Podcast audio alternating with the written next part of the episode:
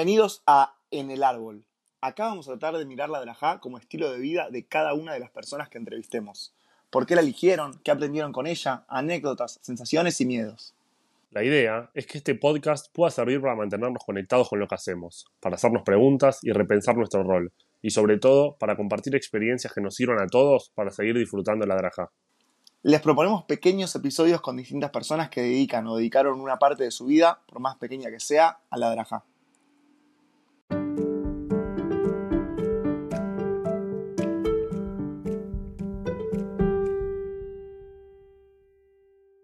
Llegamos a la tercera parte de esta menujá, repasando la primera temporada antes de seguir. Llegó el momento de las últimas preguntas. Vamos a repasar lo que respondieron los invitados e invitadas, charlando tranquilos, a la sombra, sin correr y sin pelota. Cuchu. Pensé que me ibas a preguntar cómo estaba, ya no te importa. No, estaba dando la bienvenida. Ah, bueno, muchas gracias, Dan.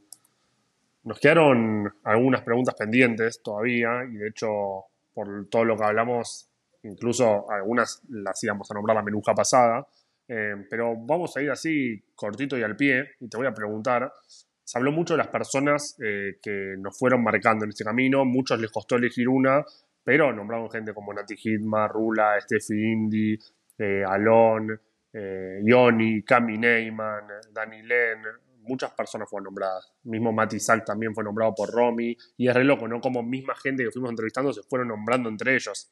Muy bueno, muy bueno como, como entrevistamos a Cami primero, a Cami Neyman, y después vino Gol, la nombró a ella como una persona que la marcó. Eh, y aparte muy bueno esto de, no sé, me imagino y me acuerdo de eso de que vino Gol nombró a Cami y que la nombró porque fue su comadrija en el primer año de que fueron Madrid Jim y después terminaron siendo Mejan Jim en el último año de Cami y cómo es un ciclo y cómo las personas te van acompañando. Me acuerdo de Matt Isaac también que nombró a Alon y que, y que no me acuerdo si nombraba, si ellos compartieron o no, tanto un no, Nunca compartieron ni Cebet ni nada y, aún así, quizás un Cebet de coordinación, no recuerdo, eh, pero aún así, eh, como uno se lleva también, lo lindo es compartir la drajá con otra gente, ¿no? E independientemente esté en tu Cebet o no, y charlar de la drajá y recomendarse y hacerse consejos y. Bueno, y son acompañamientos, pero también son momentos, porque también me acuerdo de Cami Neyman, que nombró a Johnny Klein, que también fue su comadrija en primer año. Y después Johnny, no sé si fue Madrid un año más o ya dejó de ser Madrid. Por supuesto que ella sido el vínculo y que todo, pero también la marcó mucho por lo que significó en ese momento. En su primer año, verlo a Johnny y verlo como un referente y querer también ser referente, me parece que, que está bueno como pensar en eso. Si no me equivoco, ese fue en 2012, Johnny siguió en 2013 también y fue comadrija de Meli y de Johnny. Exactamente, de Melly Daniel y, Johnny, Leach. bueno, como un dato de color. Dan, em, nosotros nos tomamos un poco la licencia de contestar un poco lo que queremos, pero porque... Nos han insultado, nos han insultado y nos dijeron tipo, che, escuchá, ¿por qué ustedes pueden decir más de una anécdota? No sabemos muy bien, pero porque podemos un poco. Em, entonces te pregunto, eh, no hace falta que me digas una, ¿qué personas te marcaron a vos? Voy a nombrar tres, eh, también para no ser, eh, no robar. Eh, y también porque, o sea, tiene que ver con lo larga que es la Drajá y con, y con diferentes momentos. Algunas pueden ser, ser obvias, pero tengo que nombrar primero a Chicho Ostrowski. Eh, Chicho fue mi Madrid en mi último año, mi mejarej eh, en Escuela Madrid Gym. Después, en el primer año que yo fui a Madrid, no me coordinó, pero sí me coordinó en el Majané de Verano de Uruguay y me coordinó en su último año de coordinación y mi segundo año de Drajá. Y nada, mucha gente sabe que muchas cosas de la forma de hablar y, cosas de Chiche. Eh, me marcó mucho por, por no sé, el, juego, la diversión. Chiche se notaba que era un apasionado, de hecho después terminó trabajando con el juego y, tuvo muchos proyectos que, le gustaba jugar y se notaba que el chabón disfrutaba a la hora de dar una actividad que iba por ese lado. Y también un poco la forma, después vamos a retomar, porque Vino Gol nombró una frase de él más adelante y lo vamos a retomar, pero como que Chiche te podía decirlo en un majané, si soy el peor del mundo, decímelo, pero con buena onda, ¿entendés? Y está todo bien. Ahora, si me decís algo copadísimo, pero con mala onda o mal, digo, no, no me gusta. O sea, no, no sirve. Chiche sostenía una buena onda, una sonrisa constante. Y eso me lleva a la segunda persona que me marcó, que fue Dani Len. Em, que Dani, yo creo que, que no, lo, he nombrado mucho y lo he charlado con gente como eh, ya cuando Chiche por ahí no estaba, en mi etapa de Madrid más grande. Eh, o sea, Dani tuvo algo para mí muy lindo para conmigo, para con muchos de nosotros, de, nada, yo me acuerdo de mi segundo año, que no me acuerdo bien en qué contexto, me agarró el director de juventud y che, queremos que hagas el Facebook de jóvenes y sabe. Y yo, tipo, bueno, me siento súper orgulloso y generar un vínculo. Hicimos un curso de stand-up con Dani juntos. Dos clases vino Dani. Eh, pero nada, como que generamos un vínculo muy lindo y, hicimos cosas extras y SAO. Y me marcó también por, por esto también de la, de la buena onda y la predisposición. La predisposición a veces me pasaba como, no sé, siendo el director de juventud, habiendo 150 Madrid 15 coordinadores, y yo veía que había que mover una silla si Dani era, iba y la movía al lado de mío, que era un Madrid en primer segundo año. Eh, y, esto de nunca, algo que, creo que Flavia nombró en una mesa de coordinación, en una mesa en la que yo no estaba, pero que me lo llevaron y que me pareció vital, creo que me lo contó Cami esto. Eh, no es normal tener un jefe, digo, como fue, sea Danilén, que nunca lo vas a ver eh, de mal humor, triste. O sea, el chabón siempre, siempre contagiando una sonrisa. De hecho, bueno, voy a nombrarlo, perdón, me estoy yendo por las ramas, pero chiquitísimo. Yo la vez que que más abajo lo vi a Dani fue cuando eh, hubo una fiesta de juventud que la acústica salió muy, muy mal, ¿te acordás? En el 2016, 2016 en el microestadio. y ahí lo vi a Dani y dije, uh, está bien, es verdad. Pero si no, Dani nunca, nunca se a una reunión con mal humor, como siempre tirando para adelante. Em, y para no extenderme mucho más, la tercera persona eh, es Sharon, también tiene que ver con las etapas, eh, porque yo arranqué a ser coordinador y algo que siempre hablamos, Cuchu, fuera del aire, los dos, como ejemplo, eh, que vos sentís que estás preparado y, que estás para ser mejanej el día en el que terminaste de ser mejanej, porque lo vas aprendiendo sobre la marcha. Y bueno, con, coordinar lo mismo un poco, como yo entré a ser coordinador y sentía que sabía muchas cosas, pero también todo lo aprendés en la cancha. Y bueno, Sharon me coordinó, me dirigió estos dos años y, y pico y tres meses y y muchísimas de las cosas que aprendí nuevas sobre la coordinación, sobre la educación, sobre ciertas visiones, tienen que ver con, su transmisión. Esas tres personas nombro y, te dejo a vos, Cuchu. Me parece muy bien. Y digo, en primero no puedo no nombrar a Sharon por una cuestión de que en mi primer año en Madrid Sharon coordinaba el taller que yo hacía y 11 años después, digo, seguir trabajando con ella, digo, más allá de que aprendí millones de cosas, y te puedo nombrar cosas puntuales, pero más que nada es una manera también de vivir la drajá y la educación no formal, que me parece que, que me parece ya súper clara y lo transmite con una manera y con una pasión que no, no es normal. Nosotros sabemos que es workaholic, pero no es normal, eh, no lo, Que le da, lo que le da la institución.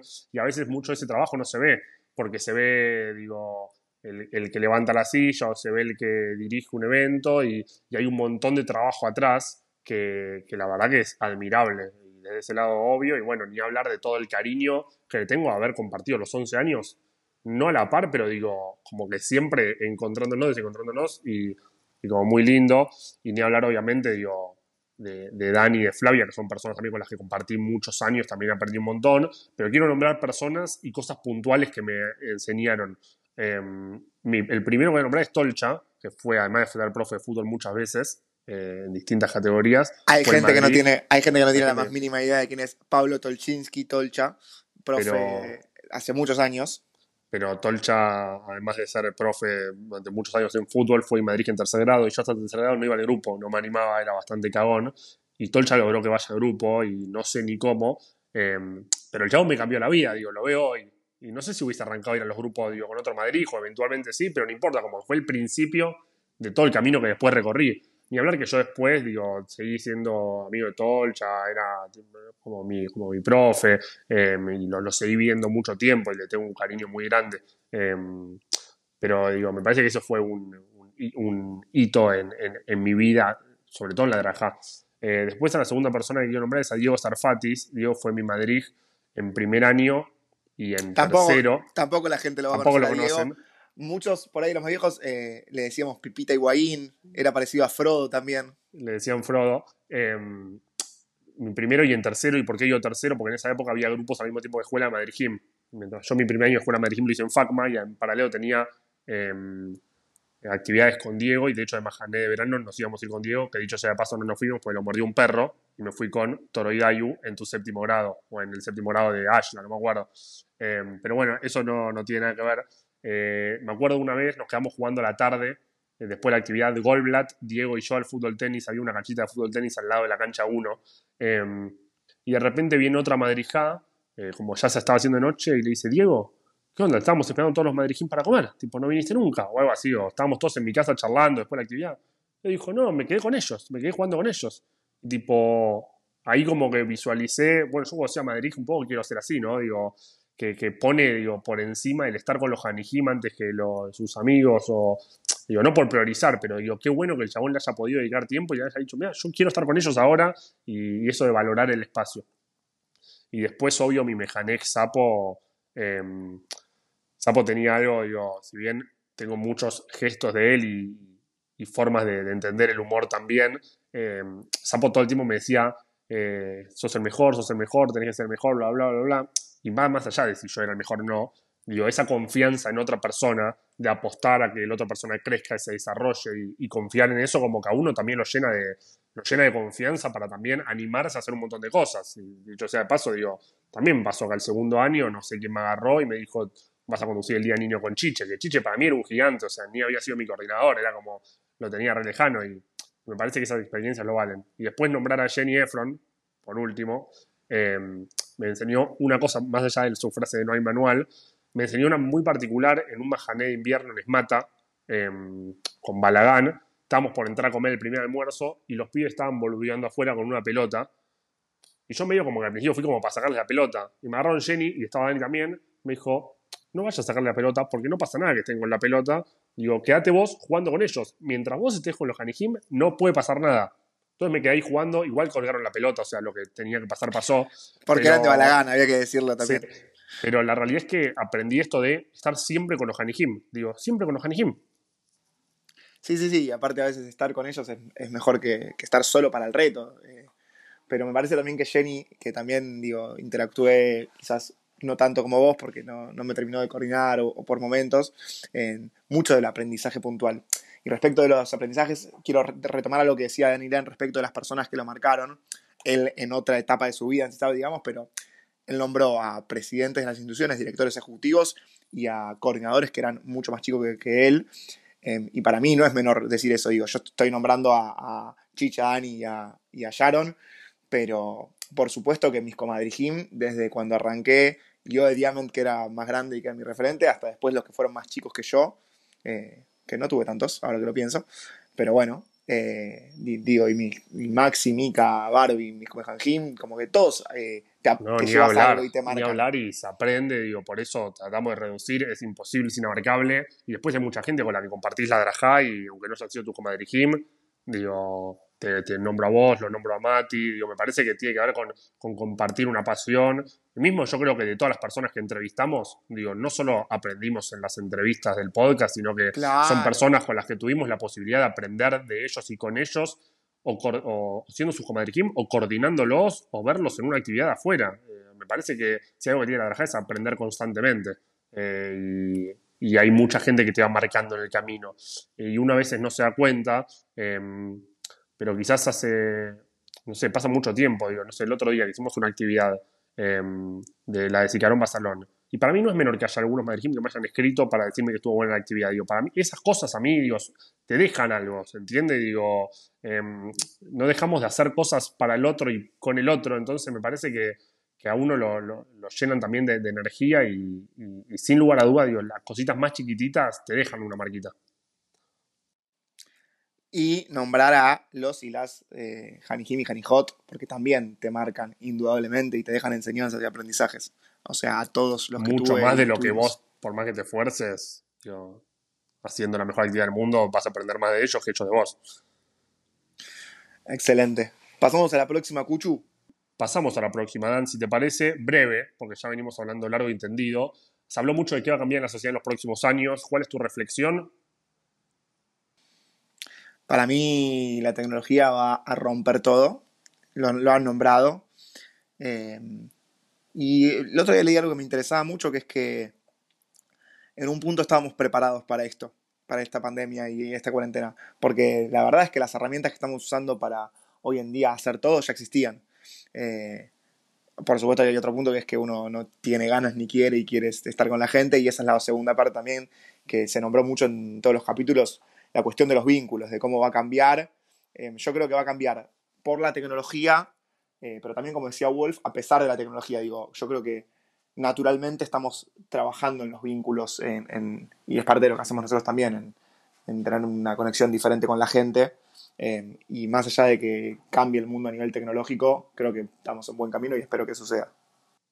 No, ni hablar, ni hablar. A mí no me sorprendió, pero me parece un detalle también nombrarlo, esto de los vínculos y de cómo digo, la Drajate predispone a poner el vínculo por sobre todo un poco a veces, ¿no? Y, salió en todos, nombraron más allá de la tecnología o, los vínculos, digo, familiares, sociales y, las cuestiones vinculadas a la identidad de género y demás, eh, se habló mucho de, los vínculos y cómo nos vamos a vincular con las personas. Y, y me parece que es eso un poco. Va a cambiar para mí la noción de familia, va a cambiar un montón de cosas.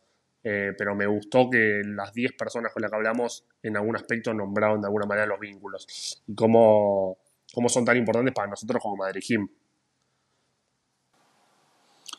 Claramente, es como el diseñador gráfico que en todos lados ve tipografías. Eh, un Madrid, cuando se pone a charlar de estas cosas, eh, es verdad que los vínculos es de lo primero que se te viene a la cabeza porque es lo que, con lo que trabajamos. Ni hablar, Dan, ni hablar. Dan, hablemos de frases que te gusten, te identifiquen y, de las frases que pasaron. Digo, como algunas frases son muy de esas personas, ¿no? El pura vida de Wolf, el soltar de Romy.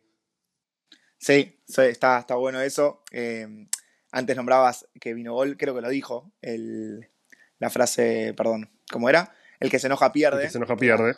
Muy de chiche. Y es una de mis tres frases de cabecera. Y también aprendí de chiche, o sea, no es menor, pero un día se la leí en el nick de Messenger, en el subnick de Messenger, a Chiche, el que se enoja pierde, y le dije, ¿qué onda esta frase? Está buena, hace mil años, ¿eh? Me dice, se la escuchó un día a Matías Martín, y dije, claro, va recontra por ahí. ¿Entendés? Y como digo, em, como que, nada, hoy es una de mis tres frases, la comparto con Vino Gol, me parece que es, es un poco un estilo de vida, y no me sorprende para nada, porque hace poco escuchando la radio, lo volví a escuchar a Matías Martín diciendo el que se enoja pierde, y me trasladé a ese momento en, no sé, en 2011, 2012, no sé cuándo, con, con Chiche, o antes, 2010 quizás. Eh, muy, muy bueno. Y hay gente muy frasera como Romy también que nombraba muchas frases y que todos tenemos en la cabeza muchas frases por ahí que Romy eh, tenía, tiraba, eh, hitera. Wolf también, de hecho, lo, lo oíamos como que era el filósofo contemporáneo porque hablábamos de algo en una superstición y de repente, no, si sucede conviene. Estamos hablando de otra cosa, bueno. Muy bueno. Eh, ¿Qué más? ¿Alguna otra frase que hayan, que hayan dicho? Eh, ¿Pati no dijo algo de la oportunidad y estar preparado? Ah, no, no hay segunda oportunidad para una primera impresión. Sí, yo te la había escuchado también varias veces a Fede. Incluso sé que es una frase que no inventó él, pero se la había escuchado por primera vez a Fede y me gustó y él se preocupa, las primeras impresiones que da, es un, es un pibe que se preocupa mucho. Em, nada, a mí me gusta, la, digo, Dani dijo, mira dónde estamos, y un poco, yo creo que nosotros un poco hicimos nuestra reversión de mira dónde estamos, con después de cada actividad o cosa grosa, el aguante cisado, y empezar a saltar como lo que estamos viviendo, pero un poco es eso de, de ser consciente de lo privilegiados que somos por momentos de vivir lo que vivimos. Sí, si tengo que elegir yo, vos, ¿cuáles elegís? A ver, mi frase de cabecera es Hakuna Matata y lo saben todos. El que se enoja pierde está entre las top 3. Y después hay una en inglés que no la voy a decir, pero tiene que ver con llevar una sonrisa a todos lados. O sea, ese es el concepto detrás de la frase. Perfecto. Yo, si tengo que elegir. Em, ah, hay una que me gusta mucho que es eh, de fútbol igual, que es de Bielsa, que dice, ninguna situación es una excusa para no aspirar a ganar un partido. Que me parece que tiene mucho que ver con lo que hablamos de... Nunca tenés una, una traba para resolver un problema, como para aspirar o para decir, bueno, listo, quiero resolverlo, dale. No, pero bueno, no importa, vamos a hacer algo. Me parece que es un concepto súper adrajatí en un punto. Sí, tiene que ver con esto de, darlo todo eh, para esa actividad, para ese Janik, para solucionar cualquier problema, aunque no sepamos cómo hacerlo, digo, vamos a apuntar siempre a ganar. Digo, no nos conformamos con empatar o con que, bueno, no esté tan mal la situación. Apuntamos a ganar, después podemos parar por goleada, pero, pero no vamos a poner excusas en el camino de, no, no vamos a titubear. Exactamente, exactamente eso. Dan, pasamos a una parte que yo considero como muy importante en el podcast, que tiene que ver acerca de los momentos de la Drajá y, cuáles fueron nombrando las distintas personas como el mejor momento de, la Drajá. Em, y para recapitular un poco, me parece que muchos nombraron entregas de diplomas, que seguramente vuelva a salir acá, em, digo, como, como evento, no solo digo por lo que pasó, sino por todo lo que el recorrido que implica, y muchos también nombraron Majanot de verano, Uruguay, un último Uruguay, un último Majané de invierno. Sí, y destacar que, bueno, Dani Len nombró el momento de Gilad Shalit, eh, que justo hicimos en el Instagram, que tenemos el Instagram arroba en el árbol una pregunta trampita. Él había nombrado una actividad, eh, creo como. Bueno, no me acuerdo, lo viste que. O sea, también se nos mezclan los cables, pero bueno, había nombrado lo de Gilad Shalit. No me acuerdo si en actividad o en mejor momento. En Malvo había nombrado lo del lo de cuando llegó al final del Mahané de su primer año de Drajá, en un año complejo. Carly, Carly, Carly, en un año complejo. Eh, está bueno eso, como la valoración de los momentos por lo que significan. Y mismo hablábamos eso de la entrega de diplomas de Escuela Madrid Más allá del evento en sí, que es súper emocionante, eh, como lo que significa para los Mejanjim eh, y los Hanijim y Hanijot, las familias que, están ahí, como el haber llegado al final del camino. voy a nombrar yo, ¿puedo? O sea, por supuesto. Me ¿Vas a nombrar uno solo? no, no, me cuesta pensar en un momento específico, pero, pero voy a ser como la gran Dani que, a veces le contaba, contestaba como así cosas súper abiertas. Em, primero tengo que pensar en Bekef. La verdad, eh, digo, cuando yo fui Janej de, de Hebra y fui a Bekef, una de las experiencias más lindas de mi vida, y cuando fui Mejanej lo mismo, digo, eh, Bekef es una locura, vos tuviste la suerte de vivirlo cuatro veces. Cuatro veces y y cada año que paso, que, o sea, digo, no puedo, no puedo ver lo bueno que está. Digo, me pasó de que como Janej me marcó mucho, pero fui como Mejanej con Balagán, con Pau y Steffi, fue, le pasó el trapo al de Janej. Cuando, cuando volví de Kef como Mejanej, le mandé una nota de voz a Chiche y le dije, no puedo creer que nunca me dijiste que ser Mejanej en Bekef era mucho mejor que ser Janej en Bekef.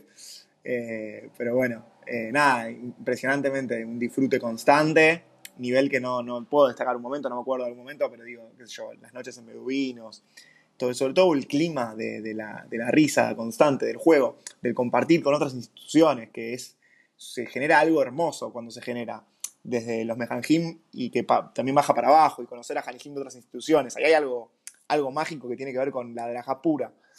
Em, y bueno, eh, cerrando de Kev, yendo a otro momento, cuando me decís mejor momento, no puedo dejar de pensar en, el Majane de Uruguay.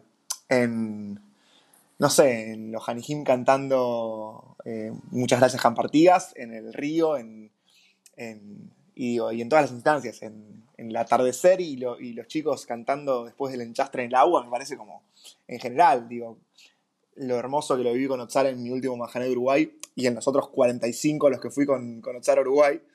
Eh, pero nada, cuando fui con Yeji también, eh, cuando fui con, con Gebra, digo, yo me acuerdo de cuando fui con Gebra, cuando nos fuimos de blanco a la playa con Gebra, que tuvimos viva que en la playa, impresionante, digo, el Majané para mí es lo mejor del mundo y lo que, lo que encontramos en Uruguay por el sentido de pertenencia, por la desconexión general, por lo impresionante que es el camping, por, por tener un Majané impresionantemente eh, lindo y, nada, qué sé yo, es, es, una locura, difícil de explicar con palabras. Es muy difícil de explicar y a medida que vas hablando me agarra piel de gallina Em, porque es real y digo, uno ahora cada vez más, digo, nos toca verlo de afuera, en el sentido de las rondas, verlas de afuera, los chicos cantando muchas veces también toca verlo afuera, pero lo ves y, a, mí me conmueve, digo, obviamente con el tiempo fui creciendo y me fui poniendo más sensible, ya lo era, em, pero digo, desde Malu hablaba de la ronda en el cóctel de todo el grupo cantando, y digo, es que a ella obviamente le significaba muy grosso y a, y a, y a Carly y a Wolf y a, Diego también, eh, porque digo, fue el trayecto que hicieron los dos años, pero digo, yo también de alguna manera te sentís parte de haber acompañado eso y, a mí me genera orgullo no solo la ronda de los Hanijim, sino ver a los cuatro Mejanjim ahí, digo, logrando, o sea, eso, em, y para mí esos son momentos em, inolvidables, pero voy a elegir uno y tiene que ver un poco con, con el, el concepto adrajá que viene detrás, y es el siguiente. Uno cuando es mejanej piensa como que él llegó al mejor momento de su vida y que nada se le va a igualar y que un poco todo lo que va a venir después ni en pedo va a ser tan significativo como hacer Mejanej. Em, no digo que sea ni fundamentado ni nada, pero muchas veces son, no son muchos los que se animan a seguir probando porque ya piensan que nada lo va a superar. Y obviamente ser Mejanej es algo muy especial y te nombran Biunchum Uruguay con Balagán y, y, también me genera digo, algo, algo especial. Por supuesto, pero, pero, Gonzi Rosques o digo, Calo, digo, personajes que se me vienen a la cabeza que tuvieron una hermosa drajá y no, no, dejaron de vivir cosas impresionantes por el hecho de no haber sido Mejanjim. No, mismo Sharon, eh, digo, Jenny, digo, que las nombramos constantemente. Em, pero al año siguiente, digo, con dudas de que iba a ser mi Adrajá siendo coordinador de Bogrín Mayor y yo sin saber, yo también tenía el prejuicio de qué onda ser coordinador, tipo, está bueno o no. Después descubrí que ser coordinador, digo, no perdés el contacto con los Hanijim, digo, depende mucho de vos, que el vínculo que lográs, que, que formás con los Madrijim también depende mucho de uno y de cómo lo quiere construir. Fuimos al Mahané invierno, em, con los mismos grupos, no, eh, con los mismos grupos sí, que yo había estado en mi primer año de Madrid, jugaba taller en sala de 3, sala de 4, sala de 5, eran el cuarto, el quinto y el sexto grado de ese Morín Mayor 2016 con Tali, y planificamos algo del zorro, em, y de que el zorro se llevaba el árbol. Y en un momento, terminando el Mahané, estaba conduciendo el Cisabzón, y de repente todo así, estaban todos los Hanijim como que queriendo saber lo que pasaba, y de repente como se resuelven que había que darle un abrazo al árbol, para salvarlo. Y fuimos todo el majané corriendo al árbol, a darle un abrazo al árbol, y todos empezaron a cantar, zorro, no te lo lleves, zorro, no te lo lleves. Tipo, el árbol, ¿entendés? Y en ese momento di dos pasos para atrás y vi a todos los Hanijim de cuarto sexto grado, vi a los Madrijim, eh, todos en una ronda de la mano cantando lo mismo. Y cuando hicimos una cuenta regresiva, de repente, eh, cero, y todos empezamos a cantar, dale campeón, dale campeón, sin saber, nadie sabía lo que estaba pasando. Em, pero en ese momento digo, qué grosso las cosas que se viven, digo, en la Drajá en general y en, particular, digo, en Mahané y ese abrazo del árbol, digo, para mí significó mucho, o sea, significó mucho también de, cómo yo iba a empezar a ver la Drajá en adelante, digo, sin tener un grupo a cargo, sin tener mi hijo Madrid Jim y empezando a trabajar y verlo de otra manera. Em, y lo lindo que es, digo, de cada situación así, me emociona. Veía los Hanejim el año pasado de Hibu saliendo ahí como para entrando a la, a la entrega de diplomas y emocionaba porque a la distancia, o a través de los ojos de su Mejanjim más que nada, digo, viví esos dos años que ellos hicieron Escuela Madrid-Jim, todas las frustraciones de ellos, las cosas buenas, las frustraciones de Mejanjim, las cosas buenas, y verlos a los Mejanjim también, disfrutar eso, digo, es indescriptible. Pero si me tengo que elegir con un momento, te digo ese abrazo al árbol, porque para mí fue como muy significativo. Estás grande, además, de que, igual es, es, cierto, es cierto todo lo que decís. Y también tiene que ver con. Yo creo que todos los que ¿sí? todos los que vivimos ese momento creo que de alguna manera lo, recordamos como especial. Eh, y habrá que preguntarles a todos los Madrid-Jim que estaban en ese Seven, que casi ninguno sigue estando hoy, pero le podríamos preguntar a Flor y a Yaru, eh, por ejemplo, y eh, ver, qué onda, qué dicen. No, y también tiene que ver con la conexión que, tenés con eso, digo, porque vos estuviste en, siendo Madrid en algún momento cuando eras chico cantando en esa ronda cantando el como lo que haya, digo, y estuviste haciendo un cierre, entonces eh, entendés lo que está viviendo el Madrid. No lo estás viviendo como lo está viviendo él o ella, pero nada, es, algo muy groso. Eh, me hizo acordar a un ejemplo que lo habíamos nombrado ya, pero, pero Regues hizo un cierre impresionante con 25 pibes en una habitación de 2x2 en el último Uruguay y yo no había ni estado adentro porque no podía entrar en la cabaña pero me emocionó ver cómo los madrileños pudieron resolverlo eh, y cómo lo feliz que estaban ellos, los pibes y demás. Y, tiene que ver también con los cierres en los que yo estuve, y me hizo acordar de un momento más que quiero sumar, perdón, Cuchu, pero eh, el cierre de la última noche del Mahané de invierno de Otsar, del último, el segundo de Escuela Madrid fue un quiebre completamente. Eh, nada, un poco, eh, tuvimos un fogón afuera del house, eh, después de cantar canciones fogón, se con agarró una guitarra y nos pusimos a cantar canciones eh, más informales. Fuimos al bosque, al lago, hicimos un, cierrecito ahí y hacía frío, entonces en vez de sentarnos a charlar ahí, volvimos a la sala y nos sentamos en la sala en una ronda. Y la verdad que costaba, o sea, por momentos costaba porque éramos muchos y porque a veces no conectaban todos con lo mismo, pero me acuerdo que un quiebre ese día fundamental nos costó hacer que todos se callen y que puedan estar con nosotros y escucharnos lo que teníamos para, charlar y que también puedan hablar ellos. Eh, pero me acuerdo que tomé la palabra en un momento eh, y empecé a hablar y a contar lo que me pasaba con esa situación, el esfuerzo que habíamos hecho, el laburo que habían hecho mis comadres y, y cómo estaba muy contento de, cómo habíamos llegado como grupo y logramos eso. Me acuerdo que rompimos eso y, logramos que de repente éramos 67 eh, escuchándonos mutuamente, digo, hablamos yo, Mika, Max y después Barbie y después los, los Hanijim. Eh, y fue algo impresionantemente lindo que también creo que a todos los que están escuchando esto los retrotrae a los cierres de las actividades cuando, cuando están todos compenetrados y cuando están todos con lo mismo, me parece uno de los momentos más hermosos de la Draja en general. Sí, pero a mí también me gusta, digo, muchas veces le damos como mucho hincapié al cierre eh, y, le, damos toda la carga eh, simbólica y educativa también al cierre, como que ahí tenemos que explicar todo y un poco nuestra herramienta para educar es el juego.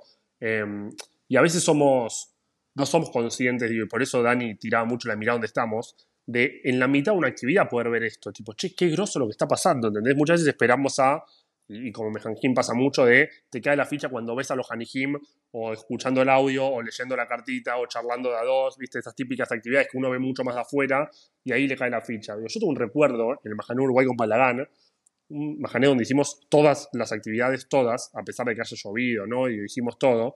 Eh, tengo un recuerdo de estar jugando en una rondita bajo un farol a todos juegos que eran de director de la orquesta, comando pinball y cosas así, pero todos metidos en la actividad y yo diciendo, qué bueno lo que está pasando, tipo el papá de Abraham, toda esa onda, ¿eh? Digo, qué bueno, ¿no? Qué simple, pero qué, pero realmente qué, qué bueno lo que está pasando, qué, qué sano, qué lindo para, para compartir todos juntos esto en una rondita, todos apretaditos. Me parece que tiene que ver con eso. Digo, hay millones de momentos que nos habrán marcado y es difícil elegir uno, pero, pero bueno, uno se lleva después en el recuerdo, me parece que son todas cosas que nos marcan. Y después quizás hay muchas cosas que nos olvidemos. Digo, uh, no me acuerdo de este momento, no me acuerdo de esto, o me dicen, che, tal cosa. Pero digo, la marca que te dejó te queda igual, aunque vos no te acuerdes del momento, me parece. Sí, a veces eh, lo nombraste, creo, pero como Madrid eh, o Madrid estar en el medio del juego, eh, a veces es difícil de mencionar como coordinador y como coordinadora tenés ese, tiempo de dar un paso atrás y ver a los grupos jugando y te das cuenta lo grosso que estamos haciendo. Sí, y vea, tengo que agregar un momento, que ya no estamos hablando del mejor momento, yo ya lo dije, mío fue lo del árbol por lo que representó, pero el año pasado en el Majané Invierno eh, está el fogón de Nefets y obviamente es un grupo con una draja muy particular. Eh, y de repente estaban cantando, eran como unas prácticas y algunos Hanejim estaban cantando una canción que habían hecho como para el grupo y estaban todos cantando y todos cebados y, digo, qué, qué grosso lo que, lo, lo que hacemos, no nosotros como personas, digo, lo, lo, que hace la Grajá y el poder que tiene transformador. Me acuerdo de, de, emocionarme de verdad, no, no, no, puedo creer lo que, lo que está pasando. Em, Dan, yo creo que recorrimos bastante, digo, y vamos a empezar a cerrar una de las consignas fue hacer pregunta para el siguiente, que después la sacamos, pero la mantuvimos en las 5. ¿Alguna que te haya sorprendido, algo que te haya gustado? No, eh, las podemos repasar si querés brevemente. Me gustaba el concepto de Dani Len de qué te gustaría que se diga de vos en 10 años y qué te gustaría que pase en 10 años con los grupos con los que tuviste, sobre todo para que uno se la haga. Digo, está buenísimo para que todos y todas las que escuchamos este podcast diga, ok, no para responderla solamente, sino para actuar en consecuencia. Digo, ¿qué quiero que pase en el grupo que me tocó hoy, en el área que me tocó hoy, con los madriginos que me tocó hoy en 10 años y hacer algo al respecto. Eh, después fue Patti el que le preguntó a Cami cómo le explicarías a una persona que no, no sé si sabe qué es el árbol. Sí, y estuvo bueno porque hicimos la encuesta en Instagram al respecto y, y era difícil, pero Cami contaba esto de que las amigas no entendían. Estoy en el árbol. Y para nosotros se entiende, pero si, si haces Porque es una acción. es una acción estar en el árbol. Exacto. O sea, no es estar en un lugar. Exacto. Es estar en un lugar y en consecuencia hacer cosas. Exacto. Eh, y Cami le preguntó a Wolf qué sentía el plus de ser Madrid y Cisaba. Y bueno, Wolf, un apasionado de la Drajá eh, y de Cisaba también, y como el orgullo que le da representar a Cisaba en la camiseta, que después le tiró una pregunta parecida a Mati, que si hubiese sido Madrid en otra institución. Y a mí me sorprendió la respuesta de Mati, ¿eh? porque yo hubiese creído eh, que Mati hubiese dicho que sí, obvio, pero digo, después de todo lo que recorrió, dice, después de todo lo que recorrí, no, digo, quizás en un principio, si no hubiese tenido posibilidad de ser madridista, hubiese sido en otro lado. Pero después es muy difícil de llevar a otro lado el sentimiento que se tiene por sí y No, y él lo dijo, digo, puramente educativo y, sacando lo, sentimental, sí, pero es muy fuerte el sentimiento que tenemos los naranjas, déjame nombrar lo que dijo Mati. Em, eso. Y después ya empezamos con las preguntas que, que hacía el público, que hubo muy buenas acá hay algo interno de la producción que es destacar. Realmente hubo muchas preguntas muy buenas y elegimos una por capítulo eh, y fue injusto dejar algunas afuera, pero también las que quedaron adentro estuvieron muy buenas. Sí, de hecho, Wolf le preguntó a Mika Feller eh, tres, características em, em, principales con las personas que te gustaría que te describan o algo así, y cuáles crees que, usan. Después Sabino le había preguntado a Sol Goiman qué fue lo que sentiste de tener de Cordio su Hanihim. También muy buena pregunta y, también es parte del ciclo de la Drajá, ¿no? Digo, cuando uno deja de ser mecánico para ser coordinador y coordinar a sus, a sus Hanihim, se lo podríamos preguntar hoy a Diego.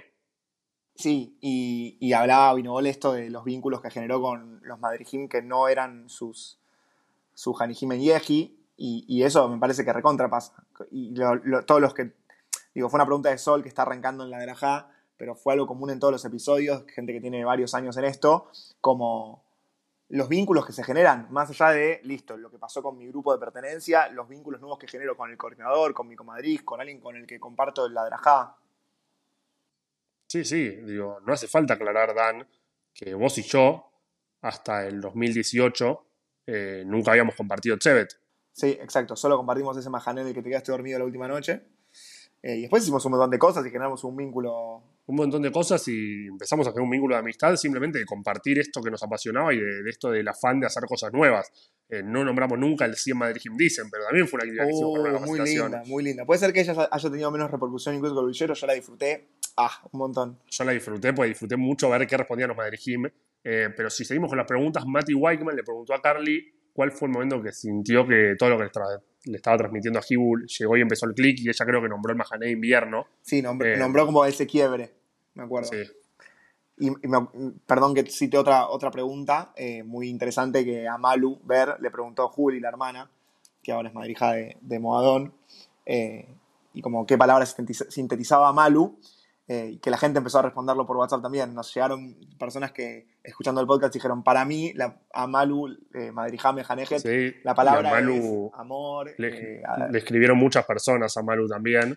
Eh, y obvio, es un poco lo, que uno genera.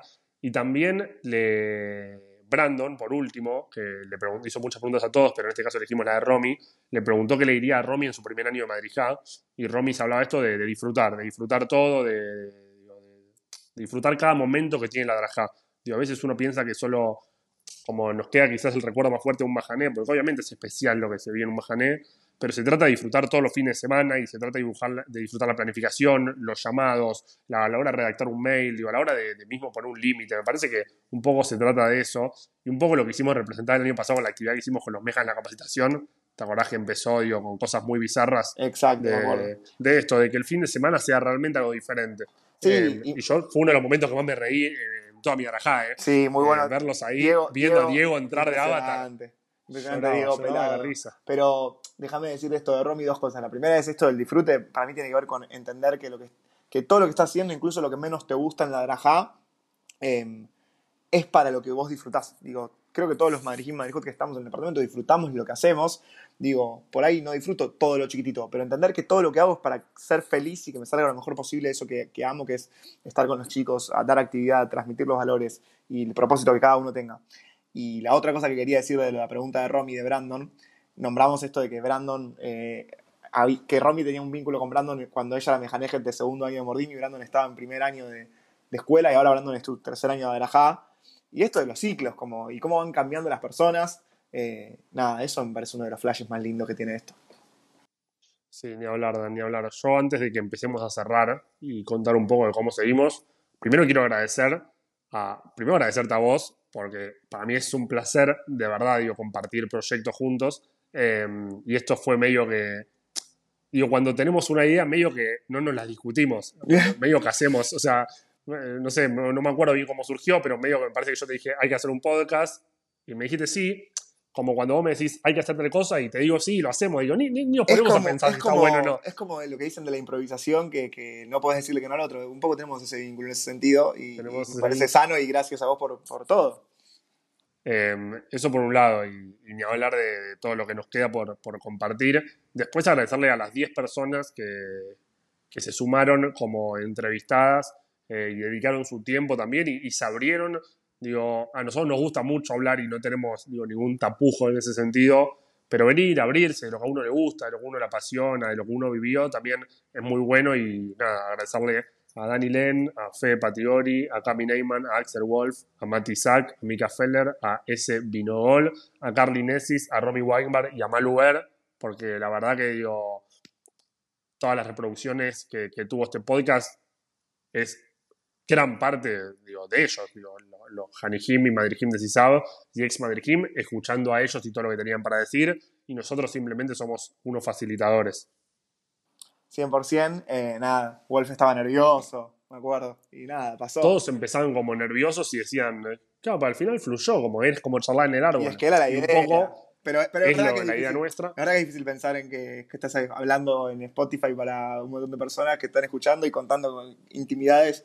Pero bueno, la idea también era hacerlo así, y, porque no dejamos de ser nosotros, de estar en nuestra casa. Lo que decimos a veces en algunos eventos y en algunas cosas como somos nuestra familia. Bueno, somos 200 ahora que estamos escuchando el podcast. No dejan de ser 200 que conoces al hermano, al papá, al tío, que, que de esta actividad o que el hermano fue su Madrid. Es eso, la comunidad. Sí, y es seguir haciendo familia y bueno, obviamente agradecer a todas las personas que nos escuchan y que son las que nos llenan de ganas de seguir haciendo y generando contenido y, y o con un mensaje de aliento o con una crítica o con lo que sea, simplemente un, apoyo para nosotros es, es muy lindo y saber que del otro lado hay, hay gente que recibe bien lo que uno hace. Eh, después podem- les podrá gustar más un capítulo, menos otro, pero, pero obviamente digo, sin la gente que, si bien el proyecto nació para que lo hagamos y lo escuchemos nosotros, eh, hoy digo que, que nos escuchen tantas personas para nosotros es, es un orgullo y obviamente les agradecemos un montón a cada uno de ellos. Hayan escuchado los 12 capítulos, 13 con este, o hayan escuchado 3 minutos de uno solo cuando le pasaron para, che, escuchá esto que dijo tal persona. Exacto. Porque hubo de todo. Exacto, exacto. Y en esa línea, bueno, además de contar que ya en el Instagram y por las redes en las que usualmente lo, lo hablamos, les iremos contando cosas de la segunda temporada y, y empezarán a salir los episodios en, en un futuro no muy cercano ni muy lejano tampoco. Eh, también vamos a estar haciéndoles llegar un- una especie de feedback forms porque eh, queremos escucharlos en base también a, a qué les pareció el podcast, a, a- obvio que les hicimos ideas y demás, pero también queremos escuchar como todas las críticas que tengan y lo, lo que tengan para sumar y para, para seguir mejorando porque queremos hacerlo bien y seguir disfrutándolo. En nuestra cabeza ya tenemos como 3, 4 temporadas más. Sí. Digo, hay que ver cómo se desarrollan. Eh, pero bueno, paso a paso también, digo, la cuarentena no implica tener mucho tiempo para hacer las cosas, simplemente es estar en nuestra casa. Digo, no es que dejamos de hacer las cosas que hacíamos antes de la cuarentena. Exacto. Eh, solo nos ahorramos los viajes para encontrarnos, pero en ese sentido, nada, un placer eh, a cada uno de, de ustedes que, que nos está del otro lado. Yo creo, Dan, que si tenemos que cerrar con una canción, me parece que no estamos pensando en la misma, pero me parece que deberíamos cerrar con Baila en el árbol.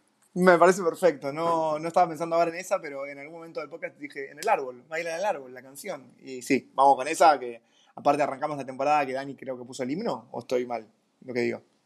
Eh, Dani no puso Celebra la vida o dijo o el himno de Sisabi y demás, pero tuvimos un problema y no la pusimos, tipo tuvimos Ah, un error, verdad. después lo solucionamos para los próximos capítulos, pero bueno, para no quemar eh, el himno ya tan conocido, Vamos con Eh, baila en el árbol. cerramos, cerramos oficialmente esta primera temporada de En el Árbol escuchando una canción que no me acuerdo ni en qué año se hizo, creo que 2017, y se llama Baila en el Árbol.